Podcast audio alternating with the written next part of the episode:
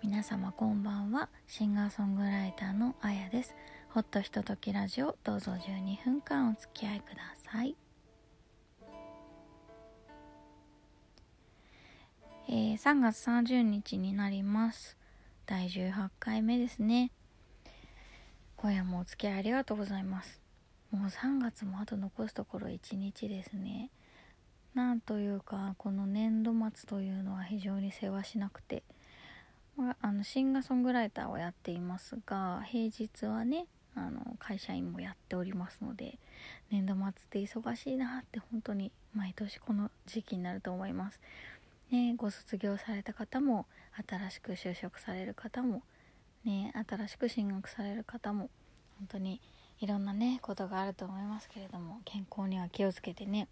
あの進んでいただければと思います。いや実はちょっと花粉の影響が出ているようで喉がねかゆくて声が少し枯れてしまうかもしれません。申し訳ありません。で桜も満開になりましたが皆様お花見などは行かれましたでしょうか？私は家の近所にですね桜の名所と言われるところがありましてまあ川沿いにずっとね桜が終わってるっていう場所なんですけれどもうん。すごくあの素敵なお散歩道になっていまして用事のついでにねちょっと通りましたが本当にいろんな桜が咲いていてすごく綺麗でした。ほぼね満開だったんですよねその時は。なので少,、ね、少ない時期ではありますが短いじゃないですか桜が満開で咲いてる時期ってね。なので楽しめるのもあっという間ですが是非ね季節を感じていただけたらなと思っております。あとこの時期は忙しいのでなかなか本が読めないんですけどとはいえやっぱりこうね時期的に読みたい作品っていうのがありまして、えー、私の大好きな作家のね千早茜さんが書かれました「桜の首飾り」という短編集なんですけれども実業の日本社というところから出ていまして、えー、これは2015年の作品ですね。あのー、桜と人生をめぐる7つの物語という帯がついてるんですけどもなんかいろんな桜のお話とか桜いろんなタイプのね人たちが出てくるお話でなんか毎回読むたんびにあ今回はこのお話がすごく良かったなとか、まあ、全部好きな作品ではあるんですけれどもねなんか感じるものが違うんですよね、まあ、1年に1回ぐらいしか読み読み返さないからっていうのもあるのかもしれないんですけど。うん。なんかね結構魅力的な登場人物がいろいろいるんですよね。でその場その場で桜のね桜がこういろいろと関わってきて桜っていろんな風に見える。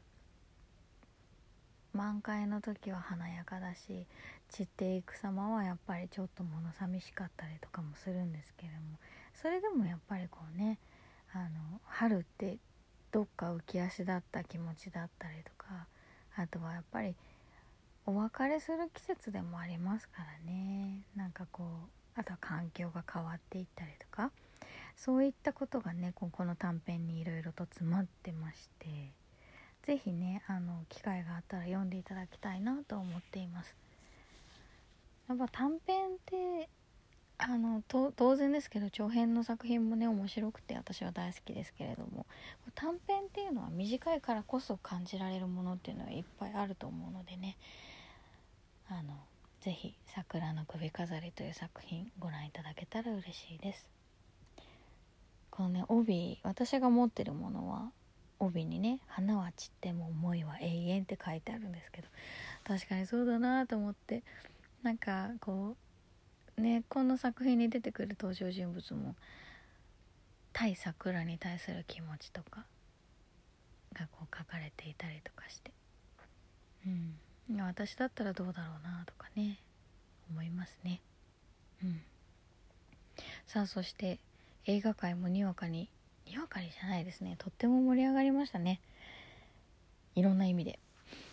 アメリカではアカデミー賞が発表されて日本のね作品国際長編映画賞をねドライブ・マイ・カーが受賞しました。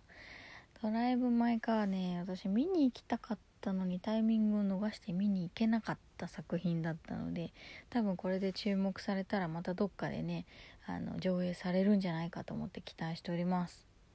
そして、えー、私もこのラジオで以前お話をした「コーダ愛の歌」ね作品賞脚色賞を取りましたね。あと助演男優賞でお父さん役のトロイ・コッツァーさんがね受賞されました。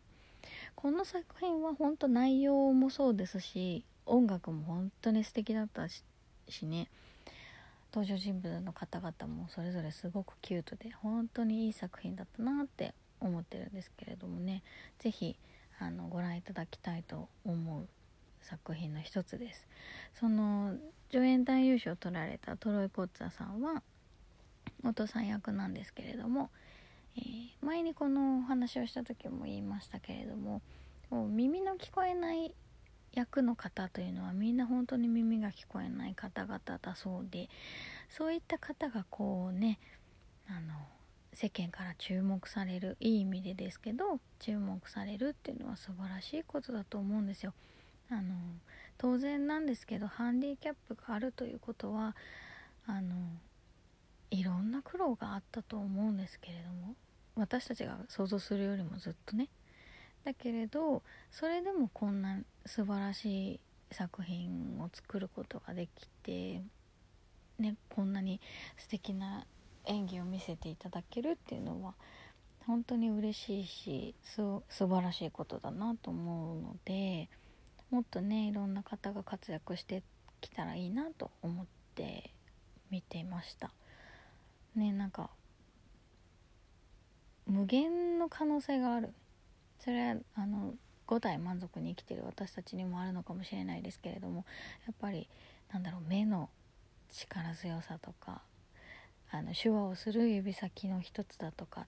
本当に素晴らしい作品だったなと思っています。それからもうこれはそうな目じゃないですけどそれに近いようなものがあるんじゃないですかね。このデューン砂の惑星という作品ですよね。作曲撮影視覚効果編集美術ベストサウンドというのを取られていて私これをねこれもまた見逃してるんですよ。見たかったんですが。というのもあのこの主演のねティモシー・シャラメンさんが大好きなんですよね。あとゼンディーヤも大好きなんですけど。あのでもなんかちょっと話がね難しいって聞いてなんかちょっと事前にちゃんとお勉強してからじゃないと分かんないって 言われたのとあとま続きのお話もあるよっていうのをちらっと聞いたのでなるほどと思ってるうちにちょっと見逃しちゃったんですけどね。これもまたどっかのタイミングで見たいなと思っています。あとね衣装デザインでクルエラが受賞しました。クルエラは私はもう子供の時に持っていた101匹ワンちゃんの絵本のイメージが強くってもうでもね映像がそのままなんですよ。すっごく。であのクルエラの着ているねダルメシアンのコートですよね。あれがもう私は当時絵本の中でも怖くてしょうがなかったんですけどなんかでも映像でもしっかりそれが再現されていて面白いと思ってみました。本当に素敵だったもん。衣装がね。なのでこれは多分配信されてると思うのでどっかでね見られると思います。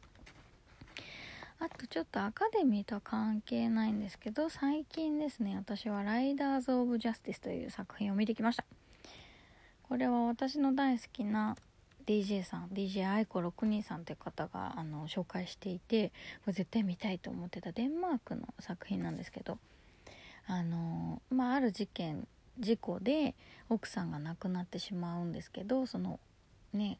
旦那さんがお父さんがですねその復讐をしに行くっていうお話なんですけどもうね何だろう復讐は復讐なんですけどちょっとずれて いて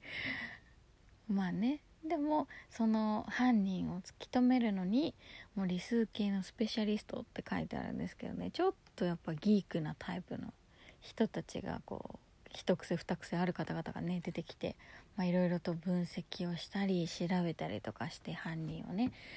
もう突き詰めていくんですけれども。まあ娘さんがねまたすごくキュートな人でした。うん。でこのお父さん役の方がですねマッツ・ミケルセンなんですけどめっちゃくちゃかっこよかったですよ。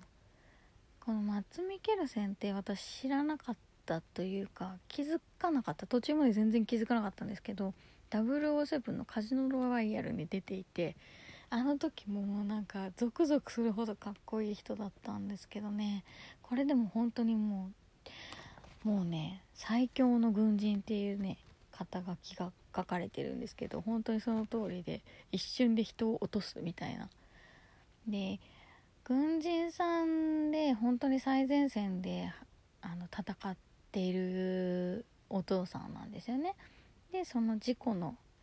ことがあってあの任務から離れて自宅に戻ってくるっていうところなんですけどもうねあのやっぱり最前線で戦ってる方のね